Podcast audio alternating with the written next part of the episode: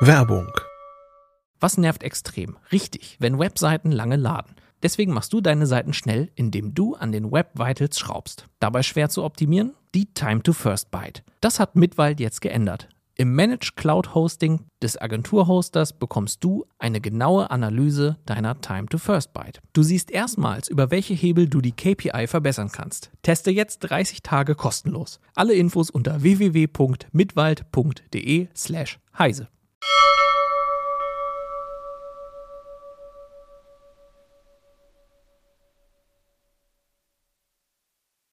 Es ist Ablinkzeit. Los geht's.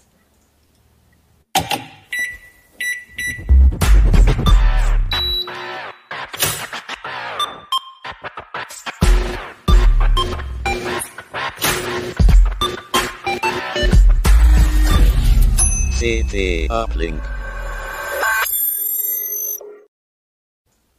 Hallo und herzlich willkommen beim CT Uplink. Heute geht es um die Datenkrake Auto. Bevor es losgeht, kommt aber erstmal Reklame. Wie MSG IT-Lösungen für die digitale Welt von morgen gestaltet? Mit agilen Teams, modernster Technologie und ihrer IT-Expertise. Als international agierende Unternehmensgruppe mit weltweit mehr als 8500 Mitarbeitenden bietet MSG ausgezeichnete Karrierechancen in der Softwareentwicklung und IT-Beratung. Schaffen Sie nachhaltige IT-Lösungen und bewerben Sie sich jetzt unter karriere.msg.group. So, los geht's. Heute mit mir, Sophia Zimmermann, und wir sprechen heute über Autos. Die sind ja längst mehr als nur Transportmittel, die uns von A nach B bringen. Es sind ja im Prinzip rollende Entertainment- und Komfortburgen, die uns nicht nur Radio hören lassen, sondern auch äh, unsere Lieblingsstreams abspielen, die uns warnen, wenn wir zu schnell fahren, wenn wir zu doll auffahren. Sie sagen uns auch, wenn wir müde sind. Alles ziemlich komfortabel und nett. Aber das Ganze hat auch seinen Preis und darüber spreche ich heute mit zwei ganz kompetenten Kollegen aus der CT-Redaktion, die dazu auch in der aktuellen Ausgabe einen Schwerpunkt erarbeitet haben. Und das sind Sven Hansen und Holger Bleich. Stellt euch doch am besten einmal selber vor. Hallo, Sven, Sven Hansen. Ja, auch das ist nett. Ich habe schon fast angefangen. Ähm, Sven Hansen aus dem Ressort Mega Multimedia Entertainment Gadgets. Genau. Und ich bin Holger Bleich aus dem Ressort Internet äh, Software. Und äh, ja, deswegen da auch ein bisschen artfremd, weil wir normalerweise mit Autos gar nicht so viel zu tun haben, aber mein Bereich ist eben auch Recht und Datenschutz und äh, das äh, war das, was ich mir da angeguckt habe. Sven da war eher fürs Technische zuständig. Könnt ihr vielleicht kurz euren Schwerpunkt in der CT mal vorstellen? Vielleicht können wir das aktuelle Cover auch einblenden mit lila und ganz vielen Nullen und Einsen, die da aus dem Auto schweben. Was habt ihr da grundsätzlich gemacht? Ja, da fange ich vielleicht mal an. Also ähm, Ausgangspunkt von diesem Schwerpunkt waren tatsächlich ähm, durchaus ähm, Einwürfe von, von Leserinnen und Leser, die wir so über die Jahre gekommen haben, wo es eben um Autos, um Erlebnisse mit Autos ging. Und immer wenn die an CT denken, dann geht es natürlich auch irgendwie um Daten. Und ähm, wir haben das so ein bisschen gesammelt und irgendwo hatten wir immer das Gefühl, ne, wir kriegen da nicht so einen richtigen Griff dran. Ne? Irgendwelche Leute, die gesagt haben, hier, ich habe da einen USB-Stick immer mitlaufen und er sollte eigentlich was aufzeichnen. Dann hatte ich einen Unfall, dann hat er nichts aufgezeichnet. Oder ich habe mein Auto verkauft und jetzt fährt das da durch die Gegend, mit jemand anders sitzt drin und ich sehe immer noch, wo das lang fährt, weil ich die App immer noch habe. Also ne, kurz gesagt, viele einzelne Geschichten und Geschichtchen rund um das digitale Auto. Und äh, das haben wir eben zum Anlass genommen, da mal etwas genauer nachzuschauen. Als ich das gelesen habe, ich habe es natürlich gelesen, ähm, habe ich mich an sehr vielen Stellen auch ertappt gefühlt, weil wir haben auch ein Familienauto, das äh, wahrscheinlich die personifizierte Datenkrake ist. Ähm, es ist mit einer App gekoppelt, in der ich äh, gucken kann, ob es auch wirklich alles zugeschlossen ist, was ich ganz toll finde, weil ich sowas immer vergesse, wo ich aber auch den Verbrauch mit anderen Nutzern dieser App abgleichen kann, also ob ich mich da höher oder schlechter äh, oder besser äh, befinde. Und ähm, ich habe mir schon immer gedacht, dass das, ja, irgendwer, irgendwo muss das ja auswerten und irgendwohin muss das fließen. Das ist bestimmt nicht nur für meine Spiel, für meine Zwecke gedacht. Ähm, aber über was für Autos reden wir denn da eigentlich? Weil ich äh, fand es ein bisschen verblüffend, dass es eben nicht nur ganz neue Autos sind. Sven. Ja, richtig. Ne? Wenn man mal anfängt, ähm, so wie du, dann denkt man erstmal so an die neuesten Autos, wo alles Mögliche schon mit App geht oder die vielleicht schon fast alleine fahren können, wo man sich das dann vorstellt. Dann freut man sich, dass man so eins nicht hat. Aber tatsächlich sind wir eben auch ein bisschen rückwärts gegangen in der Historie und ganz konkret habe ich einfach mal was gemacht, ähm, eben ein, ein älteres äh, Autoradio, also so ein, ein sogenannte Head-Unit mit Festplatte zu kaufen bei eBay. Das heißt, das ist so ein Gerät, das steckte dann im Auto, was so Baujahr 2005, 2006, glaube glaube ich, war. Und da haben wir einfach mal geschaut, was eben auch auf so einem älteren äh, Gerät äh, noch an Daten vorhanden waren und waren dann doch äh, verblüfft. Also zum einen, in, in welcher Detailtiefe dort Daten äh, teilweise getrackt waren von diesem Gerät. Da ist eine 30 Gigabyte Festplatte zu dem Zeitpunkt drin gewesen. Ähm, und äh, zum anderen auch mit äh, wie wenig Aufwand man das äh, eigentlich dann doch hingekriegt hat, weil wir doch eher gedacht hätten, dass das äh, stärker alles geschützt darauf ist. Und das hat uns dann auch wieder zu denken gegeben, wenn man eben von da aus hochrechnet, äh, ne, 2005 bis 2021, 2022 ist dann ja doch nochmal ein Sprung. Und dann wird einem schon ein bisschen mulmig, wenn man sich überlegt, was heute alles möglich ist und was damals schon gemacht wurde. Genau, ähm, Holger, dann die vielleicht die Frage an dich, warum ist das gerade heute so ein Thema, Datenschutz und Auto? Naja, also es, es war ja schon lange ein Thema, ne? also ähm, aber richtig scharf gestellt wurde das Ganze ja durch die Datenschutzgrundverordnung, zumindest in Europa, äh, weil plötzlich ähm, ganz andere Auskunftsansprüche von Seiten der Verbraucher da sind, aber vor allem eben auch höhere Strafen drohen äh, den, den Unternehmen, wenn sie sich nicht, nicht an den Datenschutz halten. Also wir hatten vorher auch schon das Bundesdatenschutzrecht, das war ähnlich scharf wie die äh, Datenschutzgrundverordnung, die europäische die seit ähm, Mai 2018 gilt. Aber ähm, das, da sind jetzt eben schärfere, drakonischere Strafen vorgesehen und deswegen auch die großen Autokonzerne, wie hier Niedersachsen zum Beispiel VW oder, oder Daimler oder BMW und äh, auch alle, die hier in Deutschland agieren, also auch die ausländischen, müssen sich daran eben halten. Sie tun es teilweise und teilweise nicht, das wissen wir. Ähm, wir sehen aber auch, also das ist mir schon aufgefallen, dass es in den letzten Jahren auch bei den, bei den Konzernen Umdenken gegeben hat, dass das Thema Datenschutz deutlich deutlich mehr in den Fokus rückt. Also äh, jemand, der sich jetzt ein neues Auto kauft, der wird das schon allein da, daran merken, dass wenn er das Entertainment-System startet oder gar wenn er irgendwie äh, mit der eSIM online geht, ähm, dass da Datenschutzerklärungen aufpoppen ohne Ende, die man dann abnicken muss. Ähm, teilweise bei jedem Start vom Auto. Ich kenne das von, wir haben ein ID3 von VW, also ein relativ neues Auto. Da muss ich jedes Mal, wenn das Auto startet, muss ich sagen, ja, ich will in den Online-Modus gehen. Ja, ich weiß, dass äh, Ortungsdaten, Standortdaten damit in die Cloud äh, von VW entfleuchen. Ne? Das muss ich halt bestätigen, ansonsten kann ich einen Teil der Funktionen nicht nutzen. Ähm, und das wird, äh, wird halt immer mehr. Ne? Also die insbesondere dadurch, dass die Autos vernetzt werden. Also wenn ich mir überlege, ich kriege jetzt zum Beispiel Sven, finde ich auch hammerhart. Das ist ja auch relativ neu. Ich kriege ja auch äh, die, die Updates, die Software-Updates auch für die Steuergeräte jetzt online. Ne? Die kommen halt over the air über, ähm, über das Mobilfunknetz aufs Auto. Und dann, ähm, meine Frau war da äußerst erstaunt, äh, dass dann auf einmal solche Fragen kommen, die, was, dass sie da plötzlich was abnicken musste und dass das Auto plötzlich Sicherheitsfunktionen abgeschaltet hat, weil es jetzt in einen Update-Modus geht und so. Also da, da, da sind Sachen im Gange, finde ich. Äh, das ist halt auch ein Grund, warum ich mich gerne da beteiligt habe, mal auch datenschutzrechtlich ein bisschen rumzuforschen, was die, was eigentlich von dem, was die tun, legal ist, halb legal, halb seiden ist und was vielleicht wirklich in den jenseits, jenseits des Graubereichs schon geht. Also die, ähm, ja, die naheliegendsten Daten, die erfasst werden, sind natürlich Ortsdaten. Aber was sind das alles noch? Was, was, wie, wie weit greift das alles noch? Ähm, könnt ihr da vielleicht einen kurzen Überblick geben? Im Prinzip ja. haben wir das halt auch in dem Artikel versucht, mal alles äh, eben in, in, so einer Infografik, also übersichtlich auf zwei Seiten auch zusammenzustellen. Ähm, und dann ist es tatsächlich so, wenn man sich das anguckt, dass es doch eben vielerlei ganz unterschiedliche Daten auch sind, die halt auch Rückschlüsse auf die Person zulassen. Äh, Fange fang ich mal an ne, mit, mit äh, Sitzeinstellungen, also individuelle Einstellungen im Auto, wo ich auch schon Körpergröße, Gewicht, solche Sachen rauskriege. Ähm, das, das individuelle Fahrverhalten ist für so ein aktuelles Auto eigentlich auch ein, ein offenes Buch, weil wie ich beschleunige, abbremse, alle solche Sachen, die können, können festgehalten werden. Und äh, was ich für einen Radiosender höre, da kann ich sogar bis hin zu, zu meiner momentanen Gemütsfassung quasi halt irgendwie kommen. Ne? Also das, das Spannende an der Geschichte ist eigentlich, dass äh, wenn man sich dieses ganze Paket halt äh, anschaut, dann weiß man, wenn man, wenn man das alles sammelt und wenn man das beim Fahrzeug äh, zwei Wochen lang sammeln würde, dann würde ich dich sehr gut kennen. Einfach. Da, da ne, müsste ich nicht mehr, müsste ich nicht mehr viel überlegen. Und dann selbst wenn, selbst wenn ich davon ausgehe, dass das alles anonym ist oder anonymisiert oder so, ähm, ist es mit höchster hoher Wahrscheinlichkeit habe ich dann auch deine Person einfach äh, und kann die ausfindig machen. Ne? Das ist kein Problem.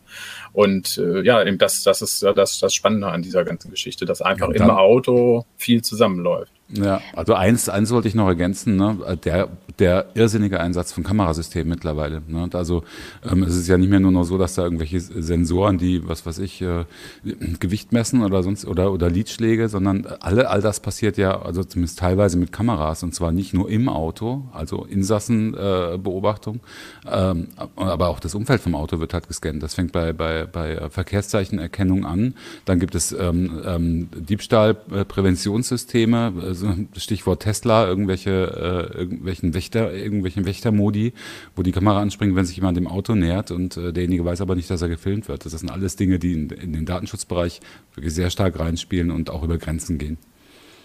Das stimmt, aber man hat ja tatsächlich, wie du vorhin schon gesagt hast, Holger, eigentlich kaum eine Möglichkeit, dem zu entgehen. Also nee, ja, man hat schon die Möglichkeit, dem zu entgehen. Man, äh, ähm, in der Regel wird man von den Herstellern ja schon gefragt, ähm, möchtest du diese Funktion aktivieren oder nicht? Aber jede Funktion, Komfort, gerade Komfortfunktion, die du dann nicht aktivierst, die aktivierst du dann eben nicht. Ne? Du wirst ja nur vors, äh, du wirst immer bei jeder Einwilligung, wir kommen ja noch darauf, was es da vielleicht für Rechtsgrundlagen geben könnte, denke ich. Ähm, aber wenn du jetzt einwilligst äh, in, den, in den Vorgang äh, oder wenn du nicht einwilligst, dann darfst du die Funktion eben nicht nutzen. Ne? Das führt dann eben übrigens so weit, wie äh, zum Beispiel, wie es Tesla macht, macht, dass du, äh, dass du eine Datenschutzerklärung vorgeknallt kriegst und da wird dann gesagt, gut, wir können das alles abschalten, aber wenn wir das abschalten, äh, läufst du in Gefahr, dass das Auto überhaupt nicht mehr funktioniert. Viel Spaß dabei. So, so ungefähr, also so formulieren sie es natürlich nicht, ne? aber das ist die Quintessenz davon. Und dann ist natürlich die Frage, ob das noch äh, irgendwie rechtlich sauber ist, wenn du den Leuten sagst, quasi, du kannst dein Auto nicht benutzen, wenn du das hier jetzt nicht abnickst. Also nach dem Kauf wohlgemerkt. Na, wahrscheinlich wird es dann halt irgendwie noch fahren, ne? aber es ist halt schon so, das äh, ist vielleicht auch nochmal deine, deine, die Geschichte am Anfang, Sophia, die du erzählt hattest. Natürlich werden diese Daten nicht, nicht um, um ihrer Selbstwillen erstmal erfasst, sondern da stehen halt immer schon konkrete Funktionen eben dahinter. Und auch Sicherheit. Ja. Komfort, Sicherheit, Effizienz erstmal, ne? so die, die, die drei Sachen. Und immer wenn man was abschaltet, dann funktioniert natürlich irgendwas weniger. Und im Beispiel jetzt von, von den Kamerasystemen, was Holger erzählt hat, ne? Ähm, sehr spannend fand ich auch, dass äh, eben auch klar wurde in dem Artikel, je weiter wir in die Zukunft gucken, desto mehr werden solche Systeme auch tatsächlich benutzt und gebraucht auch, ne? weil es geht halt hin zum hochautomatisierten Fahren. Und da ist es sogar der Gesetzgeber, der dann quasi sagt, ne, ihr als Hersteller, ihr müsst darauf achten, dass die Leute halt wieder ans Steuer können und dass die fahrbereit sind, zumindest in einem gewissen Zeitspanne. Das heißt, denen bleibt eigentlich auch gar nichts anderes übrig, als den Insassen da irgendwie ein bisschen stärker auf, auf die Pelle zu rücken. Und wenn man das dann halt nicht abklicken wird, wird das dazu führen, ja, dass, dass man dann halt nicht teilautomatisiert fahren kann einfach. Ja, Gerade bei diesem Beispiel äh, automatisiertes Fahren und wo es hingeht, da frage ich mich natürlich auch, ähm, die Hersteller, die Automobilhersteller sind wahrscheinlich die einen, die diese Daten abgreifen. Aber wo fließen die denn dann noch alle hin? Weil das steht ja noch viel in den, äh, steckt ja noch viel in der Forschung, sage ich jetzt mal beispielsweise. Also wer ist noch an diesen Daten interessiert? Welche Interessengruppen gibt es daran? Ja, da musste man sich halt auch, also je mehr man recherchiert hat, je mehr, desto mehr hat man dann natürlich auch gefunden. Also das geht äh, wirklich in, in alle Bereiche rein. Das sind natürlich die Hersteller selbst oder halt auch konkurrierende Hersteller. Es sind halt aber auch auch äh, Universitäten, Wissenschaftler, die Interesse an solchen Daten haben oder auch Behörden, nicht nur äh, Strafbehörden, sowas gibt es natürlich auch, solche berechtigten Anfragen im, im Zuge eines Ermittlungsverfahrens, aber auch ähm, zum, zum Zwecke der, der äh, Stadtplanung, um zu sehen, wo wer welche Wege zurücklegt oder ähm, Pannendienste, die wollen auch in die Autos rein und, und wollen gleichberechtigt mit den Automobilherstellern halt auch in Autos was machen und mit Autos was machen. Versicherer und so weiter und so fort. Also das heißt, an diesem ganzen Pool gibt es äh, viele, viele Interessenten und das macht natürlich auch klar, warum in diesem ganzen Thema so viel Druck halt durchaus ist. Und äh, wie kann ich mir da als Verbraucher Transparenz verschaffen? Also wie kann ich da Einblicke darüber ähm, erlangen, was über mich erhoben wird und im Zweifelsfall auch, wo das hinfließt? Gibt es da eine Möglichkeit? Fragst du mich? Frage ich dich, Schon, Holger? Ne, ja. Ich frag Ähm, rechtlich gibt es natürlich Möglichkeiten. Also einerseits ist es so, dass der, dass du natürlich, wenn du einwilligst in solche, in solche Geschichten, in solche Datensammeleien und vor allem halt auch Verarbeitungen und Weitergaben, ähm, dass du darüber aufgeklärt werden musst. Du musst informiert sein und informiert einwilligen. Das heißt, zu gut Deutsch, du kriegst halt einen ewig langen Rechtstext vorgelegt, ne, in, in der Regel beim, äh, beim Vertragsabschluss, äh, den du dann ein für alle Mal quasi abnickst, obwohl du eigentlich jederzeit die Möglichkeit haben solltest, das zu widerrufen, aber dann eben beschneidest du dir eben Funktionen und wie das Widerrufen dann äh, in Schriftform funktionieren soll. Ich habe noch nie jemanden gehört, der, der ähm, im Nachhinein irgendwie ein halbes Jahr später gesagt hat, nö, die Komfortfunktion will ich aber nicht, die brauche ich jetzt auch nicht, die widerrufe ich. So, also ist mir nicht bekannt, äh, also ich weiß auch nicht, wie die Hersteller auf sowas reagieren würden. Aber sie haben rechtlich äh, die, die Möglichkeit durch die Datenschutzgrundverordnung. Ähm, das eine ist eben diese einmalige Einwilligung und das andere ist natürlich, du solltest eigentlich auch jederzeit vom Hersteller erfahren dürfen, äh, was er genau über dich speichert wo er es speichert und an wen er die Daten eventuell weiterreicht zur weiteren Verarbeitung zum Beispiel ne, oder zu Marketingzwecken oder äh, an, an Versicherungen oder auch an Strafverfolgungsbehörden, wie auch immer. Ähm, das, ähm, das erfährst du aber, der, der hat da quasi keine Bringschuld, das heißt, er muss dir das jetzt nicht irgendwie jederzeit erläutern, sondern du hast einen Auskunftsanspruch und der ist äh, festgelegt, in, kann jeder nachgucken, mal in Artikel 15 der Datenschutzgrundverordnung. Das heißt, jeder hat jederzeit die Möglichkeit beim Verantwortlichen, das ist in dem Moment ähm, der Verkäufer, Verkäufer, also der, Auto, äh, der Autolieferant, nachzufragen, wo, wo sind die Daten hin. Und zwar mit einer Fristsetzung. In einem Monat musst du eigentlich eine Antwort kriegen. Ähm, das funktioniert mal und mal funktioniert es weniger gut. Wir haben es ein paar Mal ausprobiert. Hab, kannst du ein Beispiel nennen, wo es so gut geklappt hat oder wo es nicht so gut geklappt hat und was da so die Hürden waren? Also ein Beispiel bin tatsächlich ich selbst, ehrlich gesagt. Ich habe das mir den Spaß nämlich auch mal gemacht. Also wir haben jetzt unseren ID3 etwas über ein Jahr und ich habe äh, vor zwei Monaten mal eine Anfrage gestellt und äh, Volkswagen, das ist das, was ich vorhin gesagt habe, hat da tatsächlich viel gearbeitet und die haben mittlerweile ein ganz gut funktionierendes Datenschutzportal, also eine eigene Webseite, wo du dann mit deinen Login-Daten reinkommst und kannst da so einen Aus Auskunftsanspruch stellen. Dann stellt sich natürlich die Frage, was wollen die dann alles von dir wissen? Ne? Und was ich schon zweifelhaft finde, ich habe das auch mit Juristen nochmal besprochen, muss eigentlich nicht sein. Die wollten zum Beispiel, dass ich ungeschwärzt den Fahrzeugbrief dazu hochlade, um sich zu versichern, dass ich es auch wirklich bin. Fand ich ein bisschen übertrieben, weil ich mich ja sowieso eingeloggt eingeloggt hatte als Kunde. Aber gut, das ist eine andere Geschichte. Dieser ganze Authentifizierungskram ist nochmal schwierig und auf welchem Weg man solche Anfragen stellt. Da war es halt über eine Webseite und äh, ich habe das Sven dann auch erzählt, Sven, ne, da war schon ein bisschen mit den Ohren geschlackert. Daraufhin kam dann drei Wochen später ein 42-seitiges PDF äh, wo Volkswagen sehr detailliert aufgelistet hat, an welchen Stellen des Autos sie Daten sammeln, also an welchen Sensoren, ähm, dass die Werkstätten äh, beim, bei der Diagnose, äh, was sie was sie da rauskriegen, wo die Sachen gespeichert werden, also in welchen Clouds, ob bei Amazon oder sonst irgendwo und wie lange. Ne? Auch das, das war hervorragend und vorbildlich, ich muss dann wirklich sagen, da hat sich jemand ziemlich viel Mühe gegeben. Das war aber nur der erste Schritt. Das heißt, ich habe da jetzt erstmal erfahren, wo überhaupt Daten erhoben werden, aber ich habe die Daten noch nicht bekommen. Dann konnte ich jetzt ankreuzen, habe natürlich alles angekreuzt, äh, wo denn überhaupt, äh, also ähm, ich will diese Daten nochmal sehen. Ne?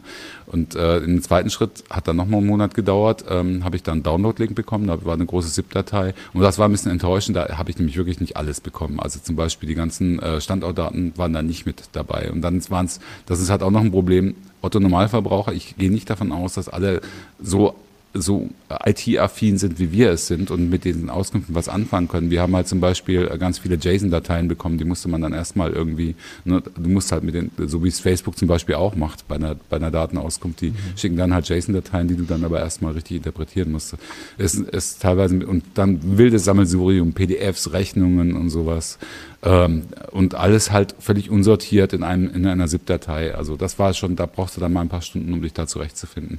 Aber es war auf jeden Fall interessant und sie haben es gut gelöst, finde ich. Wir hatten ein anderes Beispiel von einem, wenn ich das noch erzählen soll. Gerne, wo es, wo es nicht so gut geklappt hat, das war ein, ähm, ein Autor von uns, ähm, der auch selber im datenschutzrechtlichen Bereich aktiv ist, der hat das Ganze mal versucht mit dem äh, CityGo von Skoda, äh, als ein kleines Elektrofahrzeug und äh, ist da bei Skoda von Pontius zu Pilatus geschickt worden, hat aber wirklich nur einen Teil der Daten tatsächlich erhalten, hat aber sehr viel Energie da rein äh, verwendet und musste nochmal nachschreiben und nochmal nachhaken, mal in Briefform, mal in Mailform, obwohl er immer gesagt hat, Mail reicht mir schon, aber dann hat es denen wieder nicht gereicht und so. Am Schluss hat er aber tatsächlich nur einen kleinen Teil der Daten erhalten, die er, die er die aufgelaufen sind. Das ist ganz klar, dass da nicht alles dabei war. Er hat dann halt auch irgendwann mal aufgegeben, hat gemeint, dass man kommt da schlecht weiter. Interessanterweise ist es halt witzig, dass Skoda halt auch zum VW-Konzern gehört, aber Skoda eben dieses Portal offensichtlich nicht nutzen kann. Ne? So hat dann jede Marke und jeder Hersteller innerhalb von so einem Konzern, das wird bei den anderen auch nicht anders sein, irgendwie kocht er sein eigenes Süppchen. Ne? Sven, denke ich mal. Ja, das ist dann in der genau Verantwortlichkeit der einzelnen Marken. Ja. ja. Naja, aber zumindest du hast das Recht, aber ob du das Recht ausüben kannst, äh, ähm, du kannst, hast halt immer nur die Möglichkeit, dich im Zweifel dann bei der Datenschutzbeschwerde darüber zu beschweren, äh, bei der Datenschutzbehörde dich darüber zu beschweren. Also jetzt hier im Fall von uns, hier in Niedersachsen, hätte ich, hätte ich dann halt mich an die niedersächsische Datenschutzbehörde wenden können. Die hätte vielleicht dann mal bei Volkswagen nachgefragt. Wenn, wenn ich irgendwo in ihrem Beschwerdestapel von Position 800 langsam hochgerutscht bin. Und insgesamt ist das ja auch eben die Frage, ob, ob das dann wirklich so Mechanismen sind, die, die dann dem Konsumenten da tatsächlich weiterhelfen können. Ja. Halt, ne? Auch wenn man ja. sich das, auch das wieder in die Zukunft gedacht, irgendwie, dann kriegt man da quasi fünf Leitsordner in PDF-Form halt irgendwie zugeschickt. Ja. mit, mit GPS-Positionsdaten. Ne? über die Weihnachtsferien dann mal da hinsetzen und das alles lesen halt. Ne? Also, uh, da war ich auf Breitengrad 13. Uh. Uh. Aber spannend fände ich ja schon zu erfahren, wer das noch, wer diese Daten noch bekommt. Also an wen die, an welche ja. Drittanbieter die weitergegeben werden. Dann da hängen ja auch einige drin. Ähm, ja. Aber das erfährt man ja so nicht, oder? Nee, äh, na klar, also du erfährst dann, ähm, da ist es auch eine Schwäche in dem Auskunftsrecht. Also die müssen dir nicht genau sagen, an welche, sie können sagen, in welche Kategorien von Firmen sie Daten weitergeben. Sie, also es reicht, wenn sie sagen, wird zu Marketingzwecken noch an Dritte weitergegeben. Ne? Sie müssen aber, das ist auch neu, das war früher im BDSG ein bisschen besser. Also ähm, sie müssen aber nicht konkret die Unternehmen nennen. Das müssen sie in der Datenschutzerklärung tun. Äh, bis zu einem gewissen Grad. Ähm, da tun sie es in der Regel auch, aber du musst halt erstmal zur Seite 15 vorstoßen, um das dann da in der Datenschutzerklärung nachzulesen. Also das ist, macht müssen wir ehrlich sein, das macht kaum jemand, sich das durchzulesen. Ne? Aber das klingt ja eigentlich eher nach einer bedenklichen Entwicklung oder würdet ihr sagen, es ist eigentlich auf dem Weg äh, der Besserung und man hat als Konsument vielleicht doch ein bisschen, man wird langsam wieder ein bisschen mehr Herr seiner Daten, weil man eben diese Rechte hat? Oder ist, wie würdet ihr das beurteilen, diese Entwicklung? Ja ja, zumindest wie, wie Holger auch sagte, ist ne, mit der DSGVO ist zumindest ein sehr mächtiges Instrument da zumindest an den Start gebracht worden. Und ich würde mal so sagen, es, es besteht äh, Hoffnung halt. Ne? Also, oder auch gerade wenn wir das jetzt vergleichen aus 2005, wie ist es heute? Ähm, da muss man schon sagen, dass halt da doch auch viel Sensibilisierung stattgefunden hat und dass natürlich auch die begründete Hoffnung da ist, dass das eben auch auf Seiten der Hersteller durchaus der Fall ist und dass sie sich dann schon genauer überlegen, ne, wenn man da einen Service hat, auch im Sinne der, der Datensparsamkeit, da würde es ja mal anfangen, ne, dass ich gucke, ne, was kann ich alles? Und dass dann vielleicht auch einer sagt, ja, brauchen wir aber vielleicht alles gar nicht, also lassen wir das mal weg, ne, wo man vielleicht vor 10, 15 Jahren noch gesagt hätte, ach, jetzt haben wir da diese Festplatte, ne, ist doch so viel Platz, ne, hauen wir das da mal alles drauf, ne, haben ist besser als brauchen, so hat man mhm. so Eindruck, als ob das da so die Devise war in den Anfangstagen. Also man kann vielleicht ergänzen, also was du gesagt hast, ähm, das ist natürlich auch gesetzlich verankert. Ne? Also einerseits, wir müssen uns immer klar machen, das Datenschutzrecht ist da wirklich krass. Ne? Also eigentlich heißt es, die Datenverarbeitung ist erstmal verboten. Ne? Es gibt Erlaubnistatbestände, nach denen sie dann erlaubt ist. Das sind insgesamt sechs Stück, die stehen in Artikel 6, 6 der Datenschutzgrundverordnung. Und im Wesentlichen kommen jetzt hier zwei in Frage, ne? aber immer mit Zweckbindung, das ist ganz wichtig. Mhm. Und das wird eben oft außer Acht gelassen. Ne? Also das heißt, die können schon Daten erheben, die müssen dann halt sagen, wofür und diesen Zweck dürfen sie auch nicht verlassen. Das heißt, wenn die jetzt zum Beispiel, sie können auch sagen, ähm, äh, wir, wir erheben Daten und geben die an, an, an ihre Versicherung weiter. Dann dürfen sie sie aber nur dafür ne, benutzen mhm. und nur an die Versicherung weitergeben und die dürfen dann auch nicht zum Beispiel an Strafverfolgungsbehörden gehen, theoretisch. Ne? Also da muss dann auch, müsste, das müsste dann auch umfasst sein davon. Und ja, also äh, und diese Zweckbindung, die wird halt oft außer Acht gelassen. Das mit den äh, Versicherungen, das ist nochmal ein ganz spannendes Thema. Denn ähm, da gibt es ja auch mittlerweile ähm, Tarife, die an solche Telematikboxen ähm, gekoppelt mhm. sind, die, was weiß ich, Bremsverhalten und alles aufzeichnen und danach dann der Tarif ausgesteuert wird. Ähm, wie ist das? Das könnten die ja eigentlich auch ohne diese Boxen schon bekommen, ne? Also diese Daten würden sie ja kriegen sie ja eigentlich auch ohne das. Ach so, ja, ja. Das kriegen sie eigentlich auch aus ja, dem Auto genau. heraus. geben die Fahrzeuge her, ne, weil im Prinzip äh, alle neueren Fahrzeuge so mit E-Call ausgestattet sein müssen. Also das heißt, die müssen einen Notruf absetzen können. In dem Moment haben sie eigentlich immer auch eine Kommunikationseinheit, die halt in der Lage ist, halt auch eine Datenverbindung aufzubauen. Insofern kann man solche Tarife tatsächlich direkt über die Autos anbieten. Weil das, äh, da werden ja auch viel mehr Daten noch er, erhoben, als die eigentlich bräuchten dafür. Ne? Also weiß ich, ich, ich denke jetzt beispielsweise an äh, mein unglaublich paranoides Auto. Also das ist nicht meins, es ist das Familienauto, was wir haben hier sehr viele S-Kurven, es ist hier sehr hügelig bei uns. Ähm, mhm. Ich äh, lebe hier schon seit immer und ähm, habe es mir auch angewöhnt, ähm, zweckdienlich und dynamisch äh, über unsere Landstraßen zu fahren. Ich kriege ständig Kollisionswarnungen. Äh, wenn ich länger als zwei Stunden gefahren bin, dann kriege ich ständig eine Müdigkeit, also dann, dann ploppt die Müdigkeitswarnung, geht gar nicht mehr weg und ich es will immer äh, rausfahren. Ähm, das könnte mir ja dann auch, obwohl eigentlich alles noch okay ist, dann eigentlich auch so zur Falle werden. Wie beurteilt ihr das? Inwiefern zur Falle? Naja, wenn dann vielleicht doch mal irgendwie ein, ein, mhm. Auffahrunfall kommt oder so, oder so, ich, und es ist vielleicht keine eindeutige, keine eindeutige Lage und dann sehen die aber, ach, guck mal, da hat die äh, fünf Kilometer vorher hat die schon mal eine Kollisionswarnung ignoriert oder ist trotzdem nicht angemessener gefahren. Mhm. Na klar, natürlich. So, je mehr Daten, ja. Sven, Sven, bitte. Ja, Entschuldigung. Nee, nee, es ist auf, auf jeden Fall möglich. Das geht ja auch in die Richtung. Wir hatten ein Interview auch in der Strecke mit einem K-Forensiker. Das sind eben Leute, die sich halt für Versicherungen oder auch Ermittlungsbehörden um, um Daten auch Auslesen aus Autos kümmern, oftmals halt, halt auch im Nachgang von einem Unfall, wo dann entweder zum, zum Unfallhergang Sachen geklärt werden müssen oder halt auch, weil irgendwelche Versicherungszahlungen da in der Luft hängen.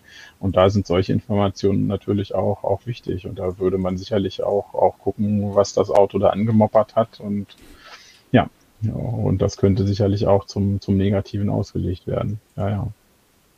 Aber das hast du ähm, nicht nur bei Autos, das muss man vielleicht zur Verteidigung der Autos nochmal sagen, das hast du im ganzen Bereich IoT, ne, Internet of Things. Also äh, Matratzen, Online-Schlafmatratzen gibt's auch, die, die, die sind auch schon zur Überführung von Mördern äh, benutzt werden worden und so weiter und so fort. Also, ja, Im Prinzip sage ich auch immer, jeder, der ein oh. Smartphone benutzt, muss sich da eigentlich auch nicht drüber aufregen, was ein Auto halt alles rausschmeißt. Ne? Und, und ein bisschen macht das aber eben auch das ganze Dilemma halt irgendwie so, so ein bisschen klar, ne? was man als Nutzer halt immer hat. Ne?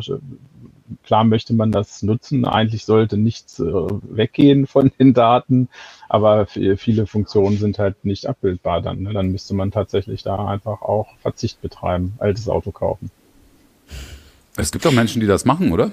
Ja. Ich glaube, es gibt da so, ein, so, ein, so, ein, äh, so eine Art, äh, so, so eine Weg, auch aus Datenschutzgründen, so eine Retro-Bewegung. Ich habe schon von Leuten gehört, die genau deswegen gucken, dass sie Autos haben, die zumindest äh, das muss äh, keine, dann, Festplatten, ja. keine Festplatten drin haben und so. Hm. Aber ich habe ja auch gelesen, dass schon das Airbag-Steuergerät verräterisch sein kann. Sven, das ist richtig. Oder? Das Auto sollte dann auch keinen Airbag haben. Ja, das war, das war tatsächlich auch so ein erster Artikel, den hatten wir vor ein paar Jahren bei im Heft.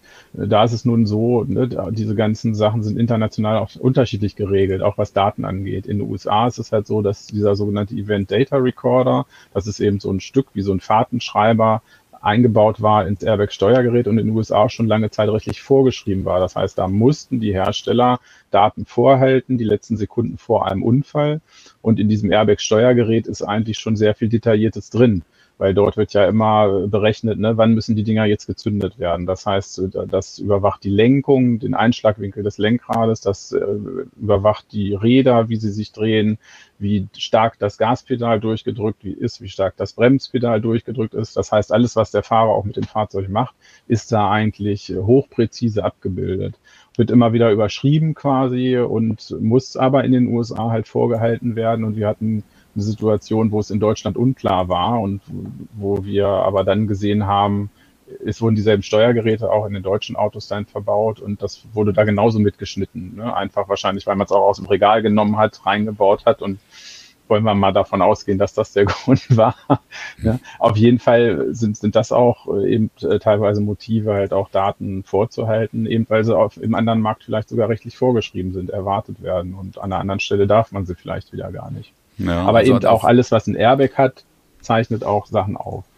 Also äh, der, ich finde, es gibt schon so einen Gezeitenwechsel auch in, in, in dem Bereich und der fängt da an, wo, das, wo die Autos tatsächlich äh, always on sind. Ne? Also wenn, wenn, die, wenn die Daten ohne dein Wissen es ist eine Sache, wenn auf, auf Geräten im Auto aufgezeichnet wird, die müssen dann ausgebaut werden und forensisch ausgewertet werden. Ich finde, das ist schon nochmal was anderes, wenn die Daten im Auto verbleiben, als wenn sie unkontrolliert in die Cloud geblasen werden, in die Hersteller-Cloud oder in andere Clouds, weil von da aus kann es natürlich dann weitergehen. Ne? Also die Daten verlassen das Auto und äh, gehen in fremde Hände. Und was da, was da dann mit ihnen passiert, das ist ja dann nicht so, dass es nur im, äh, dass, dass diese Daten für den strafrechtlichen Bereich benutzt werden können, äh, im, im konkreten Fall, sondern quasi verdachtsunabhängig benutzt werden können. Ne? Sven, du, wir hatten ja auch den Fall, ähm, den hatte ein Fernsehteam recherchiert, irgendwie mit einem, äh, mit einem Tesla, wo, wo eine Strafverfolgungsbehörde auch mal angefragt hat bei Tesla wegen einem, glaube ich, einem illegalen Autorennen oder sowas. Ne? Und mhm. äh, dass Tesla da eine Menge Daten rausgerückt hat aus, aus der eigenen Cloud, die sie eigentlich hätten, hätten eigentlich gar nicht haben dürfen. Ne?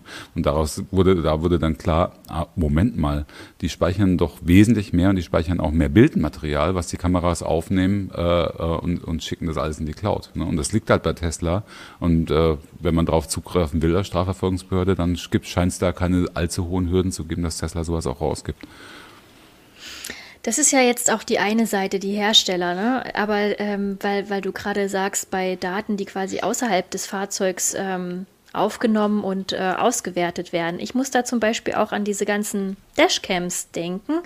Teilweise machen ja Autofahrer sowas äh, auch selbst, indem sie quasi äh, die Straße vor und hinter sich quasi die ganze Zeit aufnehmen. Das ist ja, wenn nach, wenn ich das, wenn ich euch jetzt richtig verfolge, äh, ja, verstanden habe, ist das natürlich auch nicht rechtens. Müsste man eigentlich auch einen Disclaimer irgendwie gut nach außen sichtbar für alle abnickbar äh, ranbringen? Wie ist Im Grunde die? genommen müsstest du, ja klar, du, du kennst es doch von zu Hause. Ich meine, wir, also es gibt genügend Bußgelder mittlerweile, weil Leute irgendwie, ähm, keine Ahnung, ähm, Amazon Ring klingeln irgendwie mit, mit Kamera draußen blöd an ihre Tür hängen, sodass sie teilweise einen Teil, einen Teil von der Straße mitfilmen und vielleicht auch aufzeichnen. Und das ist illegal. Ne? Und genauso ist es illegal, dass du irgendwie mit einem, äh, mit einem Auto oder mit einem Motorradhelm oder wie auch immer äh, fremde Kennzeichen aufnimmst, fremde Personen vielleicht aufnimmst und das dauerhaft speicherst. Deswegen ist eigentlich klar geregelt, du kannst das für einen Moment speichern, aber es muss dann halt sofort wieder gelöscht werden. Ne? Also ziemlich sofort. Und es unterliegt übrigens dann unter Umständen auch einem Beweisverwertungsverbot. Das heißt, du kannst es dann nicht einfach nehmen, um,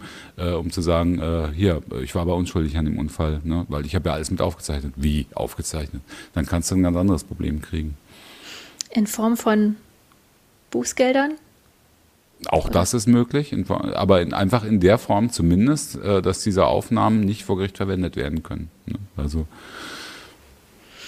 also Datenschutz und Privatsphäre im äh, Straßenverkehr ist äh, ein sehr komplexes und sehr äh, extrem äh, vielschichtiges Thema. Vor welchen großen Herausforderungen stehen die Akteure denn da noch künftig? Was seht ihr da noch, ähm, Sven? Also bei Sven, wenn ich das mal sagen darf, um dich da hinzustoßen, Sven, weil da hat es mir echt die Socken ausgezogen, dass, äh, als du von diesen, äh, von diesen Kontinentalgeschichten berichtet hast. Vielleicht kannst du das mal kurz erzählen, wo in, wohin da die Reise geht.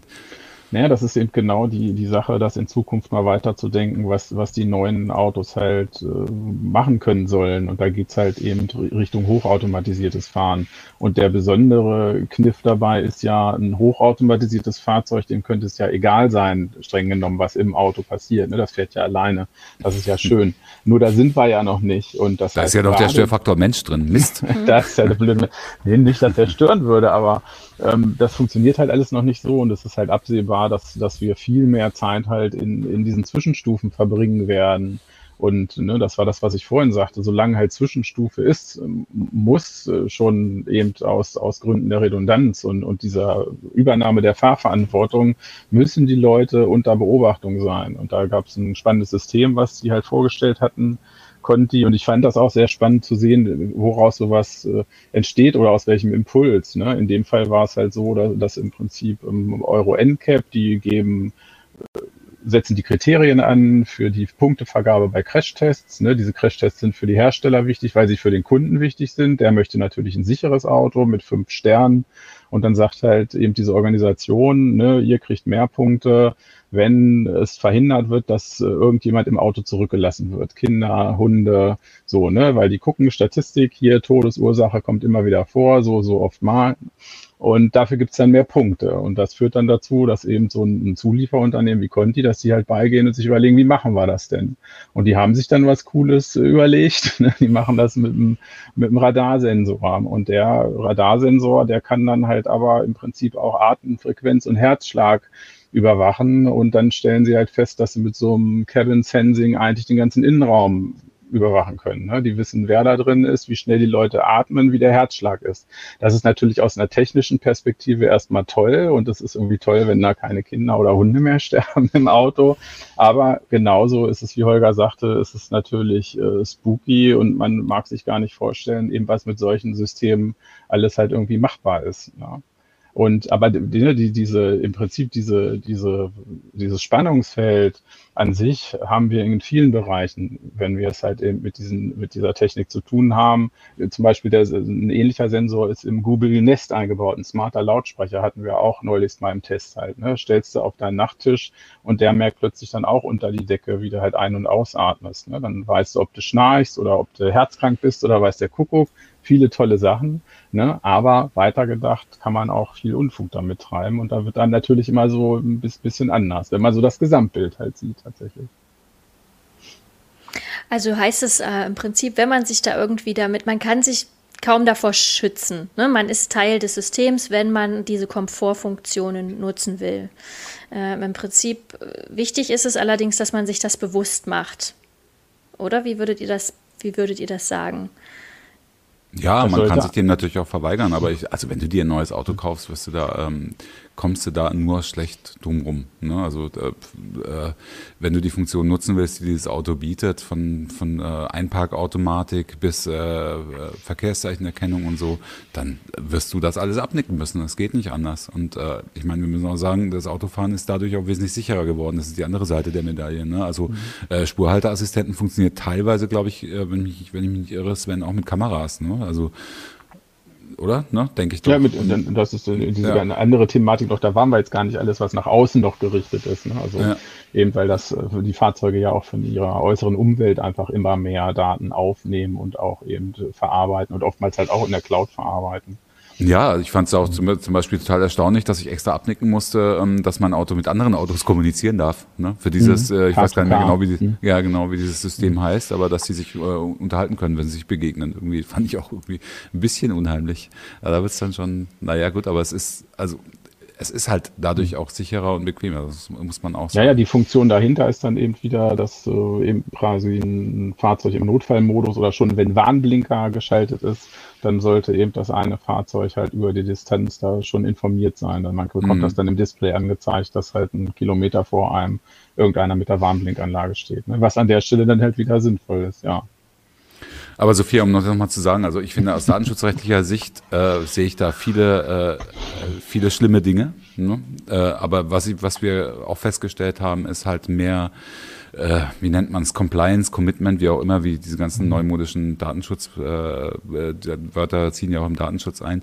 Äh, man sieht schon, dass die Hersteller sich teilweise auch Mühe geben, dem, dem, gerecht, dem gerecht ja. zu werden. Genau. Das, Pro genau. das Problembewusstsein ja. ist vorhanden, so würde ich das irgendwie auch sehen. Ja. Ne? Und, und natürlich haben die ein Interesse an den Daten, aber ich glaube, teilweise ist es schon, ist auch ein Verantwortungsbewusstsein da äh, mittlerweile eingezogen.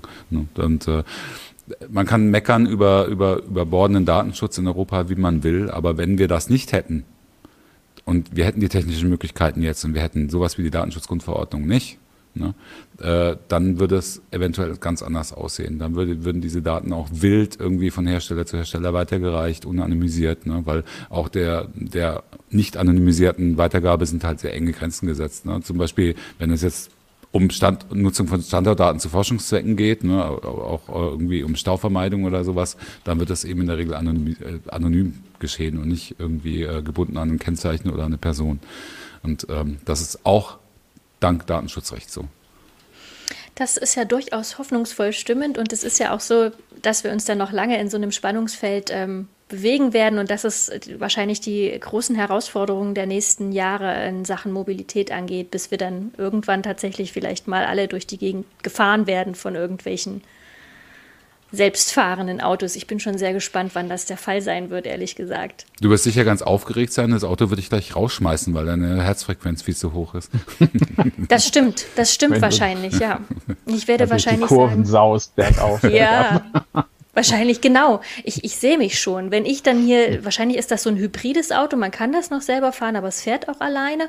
Und dann fahre ich hier über die Landstraßen und dann wird plötzlich das Lenkrad eingefahren und es macht alles selber, weil es sagt, ich bin eine Gefahr für mich selbst. Genau, oder, oder anderen. aber, oder aber es ist die KI ist dann schon so weit und hat Gewalt über den Schleudersitz auf dem Fahrersitz und, und feuert dich dann einfach gleich oben raus. Das kann natürlich auch sein. Überflüssig, Ja. überflüssig. Überflüssig, überflüssig. Ja, solange da ein Fallschirm dabei ist, könnte ich mir vorstellen, dass ich das mal ausprobieren würde. Solange das Auto nicht abbezahlt ist, wirft es einen bestimmt nicht raus. Ja, Das ist wahr. Also nie, nächster, nächster wichtiger Tipp von Sven, zahlt eure Autos niemals ab. Ja, Niemals Nein, abzahlen. nein, nein, nein. Ja, sehr gut. Ah, das war extrem spannend für mich, weil, äh, wie gesagt, ich ähm, komme mir auch immer sehr überwacht vor in unserem mich sehr bevormundenden Auto. Und ähm, bevor es jetzt gleich mit eurem Les ähm, Leserfeedback, das ist ja gar keine Lesergeschichte hier, das ist ja ein Podcast. Bevor es gleich mit eurem äh, Feedback zum letzten Podcast weitergeht, kommt nochmal die Reklame. Wie MSG IT-Lösungen für die digitale Welt von morgen gestaltet? Mit agilen Teams, modernster Technologie und ihrer IT-Expertise. Als international agierende Unternehmensgruppe mit weltweit mehr als 8500 Mitarbeitenden bietet MSG ausgezeichnete Karrierechancen in der Softwareentwicklung und IT-Beratung. Schaffen Sie nachhaltige IT-Lösungen und bewerben Sie sich jetzt unter karriere.msg.group. So, in der vergangenen Woche ging es ja um die Weihnachtsgeschenke für Nerds. Ich bin ja schon ganz vorbildlich, denn ich habe schon alle Weihnachtsgeschenke zusammen. Ich bin allerdings auch ziemlich unnördig unterwegs, weil ich fotografiere ja und von mir kriegt irgendwie jeder einen Kalender oder eine Tasse oder irgendwas mit meinen Fotos. Habt ihr schon alle Sachen zusammen? Zwinker, zwinker. Ja, Meinst du mich? Nein. Sven nickt. Das- Doch, Wir klar. haben doch noch eine ganze Woche. Ich habe noch nicht angefangen. Noch nicht angefangen. Nein, stimmt nicht ganz. Ein bisschen. Haben wir schon was. Doch, doch. Wie, wie entscheidend waren da dieses Jahr für euch Themen wie Nachhaltigkeit und ähm, so bewusstes Schenken? Ja, bei mir spielt das immer eine Rolle. Auch bei dem, beim Weihnachtsessen. Also und äh, beim, beim, beim, Geschenke, beim Geschenkekauf auch. Allerdings muss ich ehrlicherweise sagen, dass wir ziemlich viel in den Onlinehandel genutzt haben.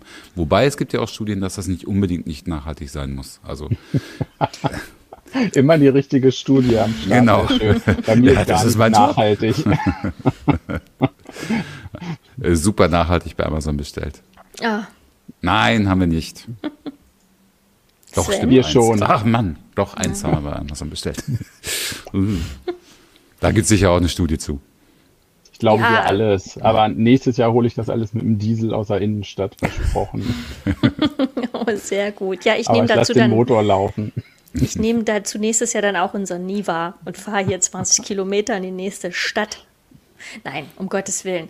Also das ist äh, mir aufgefallen, nämlich im, im Feedback zu der Sendung, das tatsächlich gar nicht so zahlreich war. Wahrscheinlich, weil alle auch schon ihre Geschenke haben, so wie Sven und ich. Nur Holger ist die Ausnahme.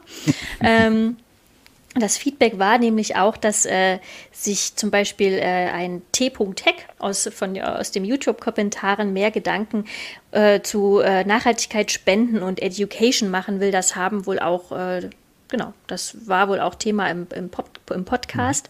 Und ähm, ein Appell war auch nochmal, dass die Welt unter sinnlosem Konsum leidet. Vielleicht ist es mal eine Variante, mal gar nichts zu schenken. Meine Nichte hat sich zum Beispiel dieses Jahr mal gar nichts gewünscht. Das fand ich auch sehr schön.